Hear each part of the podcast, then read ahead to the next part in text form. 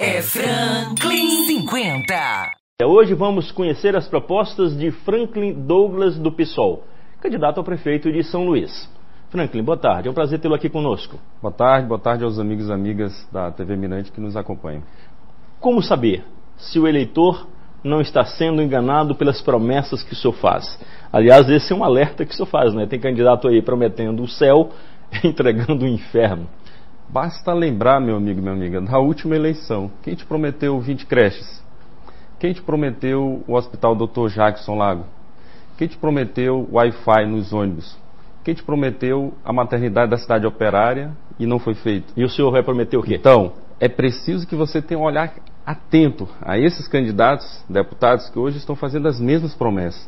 Eu não prometo, eu trago propostas. Vá lá nas nossas redes sociais, no Oi Franklin no Twitter, no Oi Franklin no Instagram, no Facebook. Baixe a nossa, o nosso plano de governo e você vai ver o conjunto de propostas que nós temos para a nossa cidade. São 64 páginas. Sim. Dá para cumprir tudo isso? Dá para cumprir desde que bote povo na participação popular, na administração, desde que tenha compromisso, desde que trabalhe efetivamente para os 99% da população seja beneficiado não como objeto, mas como sujeito das políticas públicas. E não só 1% mais rico da cidade. O senhor, se for eleito, vai encontrar uma prefeitura duramente impactada pelos, pelas consequências da pandemia. Começar por onde? eu sei o que fazer com o teu voto já nos primeiros 100 dias. No nosso plano de governo, é o único que diz o que eu vou fazer logo nos primeiros 100 dias, logo no primeiro dia de governo. Criar a Secretaria do Trabalho, gerar emprego, Sidney. São 120 mil pessoas que dependem do auxílio emergencial em São Luís. Nós precisamos dar oportunidade a essas pessoas.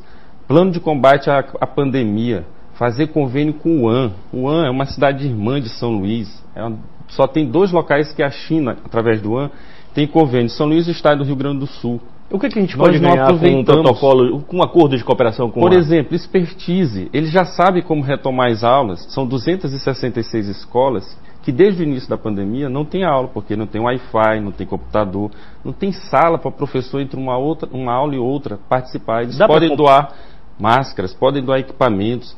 Mas o prefeito de São Luís, que foi o que mais cumpriu a quarentena, porque ninguém viu ele durante a pandemia, não tendo convênio, não fez esse tipo de articulação. A intenção é retomar as aulas presenciais imediatamente, candidato? Não, precisamos chamar a população, os pais, os professores, 7.088 professores, para debater, pegar as experiências que já existem, inclusive na iniciativa privada, e ver quais são os protocolos que a gente pode retomar essas aulas. O senhor fala num plano emergencial de saúde. Dá para detalhar para nós? Concurso público, de imediato. É, fazer barreiras sanitárias. Tentar ver, caso haja vacina, como a gente vai começar esse processo dentro da cidade. Você viu aqui mesmo nos jornais, no Jornal Estado do Maranhão, o que, que acontece na saúde? Ela está tomada por esquemas. Uma oficina mecânica é que foi a fornecedora de máscaras em São Luís. A Polícia Federal está investigando. Desmontar os esquemas. O Hospital Socorrão 2 Metade do seu centro cirúrgico não funciona por falta de médico, por falta de equipamentos. Dá para a gente fazer na saúde muito mais. Para isso, tem que fazer concurso público, desmontar os esquemas, chamar o Conselho Municipal de Saúde para ajudar no controle social. A prefeitura teria que papel assim para quem na vida de quem perdeu o emprego com essa pandemia, especificamente? Olha, dá para fazer cinco frentes de trabalho nas cinco subprefeituras que nós vamos fazer nas regiões da cidade. Por exemplo, estou falando, são 266 escolas que estão sem manutenção.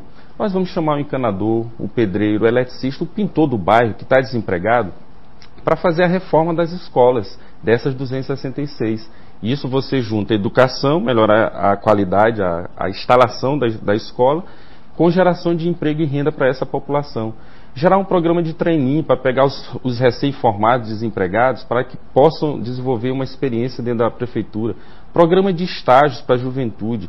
Então tem muitas possibilidades da gente gerar emprego. Você certamente conhece alguém desempregado, alguém da família ou amigo está desempregado. Essa, sem dúvida, tem que ser a prioridade da nossa gestão. Nós vamos criar a Secretaria Municipal do Trabalho, que vai organizar todo o planejamento da prefeitura rumo a essa meta em quatro anos. O senhor é favorável à manutenção do auxílio emergencial e que seria em que valor? Em que medida assim, o senhor acha que seria o ideal para uma vida digna? PSOL, PCB, UP, que são os três partidos que nos apoiam nessa campanha, junto na bancada federal em, em Brasília, foi uma intensa articulação para que a gente garantisse esse auxílio emergencial até o fim da pandemia. Não pode nas políticas do governo Bolsonaro que geram 14 milhões de desempregos, volto a frisar, 120 mil desempregados em São Luís, não pode abandonar essas pessoas. É preciso que esse auxílio seja estendido. E dá para a gente pressionar, como prefeito, eu vou me articular com o Boulos lá de São Paulo, que vai ganhar a eleição, com Edmilson em Belém, que vai ganhar a eleição, e fazemos uma frente nacional dos prefeitos para revogar a emenda 95, que dá um teto para os gastos públicos, os gastos na área social, e tentar transformar esse auxílio emergencial numa renda permanente para essas pessoas até quando tenha vacina. Olha, enquanto não tiver vacina, Sidney, não tem novo normal. Não tendo novo normal, a economia continuará ruim. E para isso a gente tem que usar a prefeitura nas, nas mínimas possibilidades que ela tenha para que a gente auxilie esse tipo de pessoas que estão desamparadas. Pois é, e numa, numa prefeitura impactada pela pandemia, orçamento impactado pela pandemia, como é que a gente faz para descontaminar praias, que é uma das propostas que o senhor está apresentando? Quatro estações de tratamento podem ser feitas, uma por ano, custa em torno de 20 milhões. Tem 187 milhões na área de saneamento é, para serem investidos na prefeitura. Despoluir praia significa turismo aquecido. Turismo aquecido significa que o turista que vem de Belém, de, de São Paulo, de Brasília, do Nordeste, que são os nossos principais é, turistas que vêm para cá, fica, podem ficar mais de um dia, não só para ir a, a Barreirinhas ou para ir a Alcântara. Turismo aquecido significa cultura aquecida nos bares. Sidney, até hoje a prefeitura não pagou os artistas do Réveillon passado, do, das festas juninas passadas, não tem sede. 62 milhões de reais mal investidos.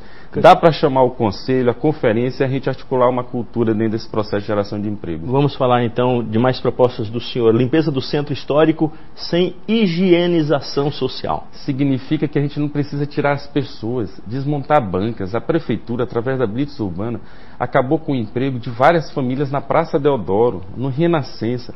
Dá para cumprir o que a vara de interesses difusos está determinando a prefeitura. Instalar um é, publicar um edital para a instalação de 100 bancas de revistas na cidade, garantir emprego para essas pessoas. Organizar o centro histórico é importante, mas não tirando as pessoas que vivem lá. O senhor fala que o pessoal vai fazer uma prefeitura é, respeitando, né, construindo uma cidade com diversidade. O que, que uma cidade como São Luís perde quando a prefeitura não leva em conta a diversidade? Não leva em conta, por exemplo, uma prefeitura de São Luís que tem 130 anos, nunca teve um prefeito negro em 130 anos, embora a população seja 76% de pretos e pardos.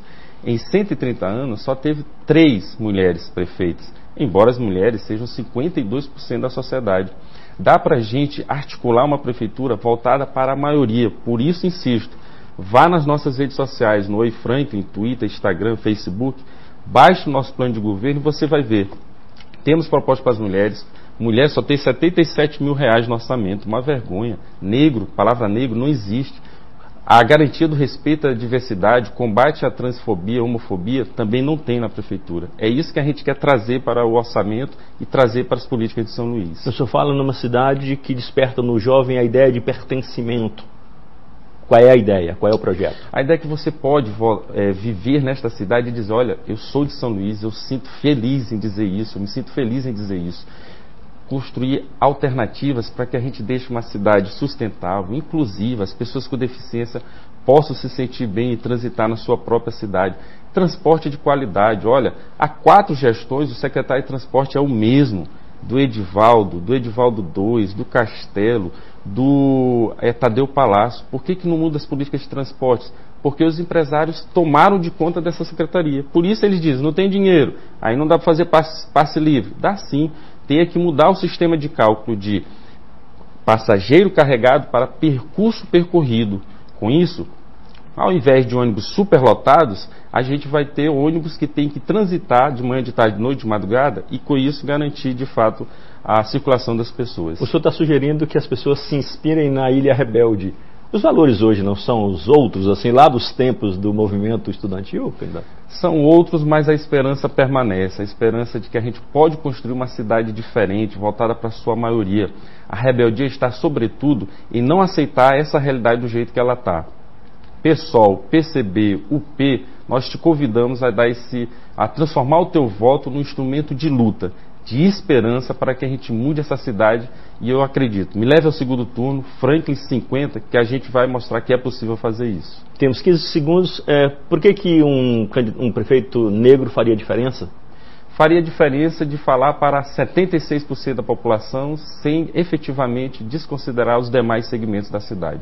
E assim a gente agradece a sua presença aqui conosco, foi um prazer, uma alegria pela conversa. Obrigado. É Franklin 50.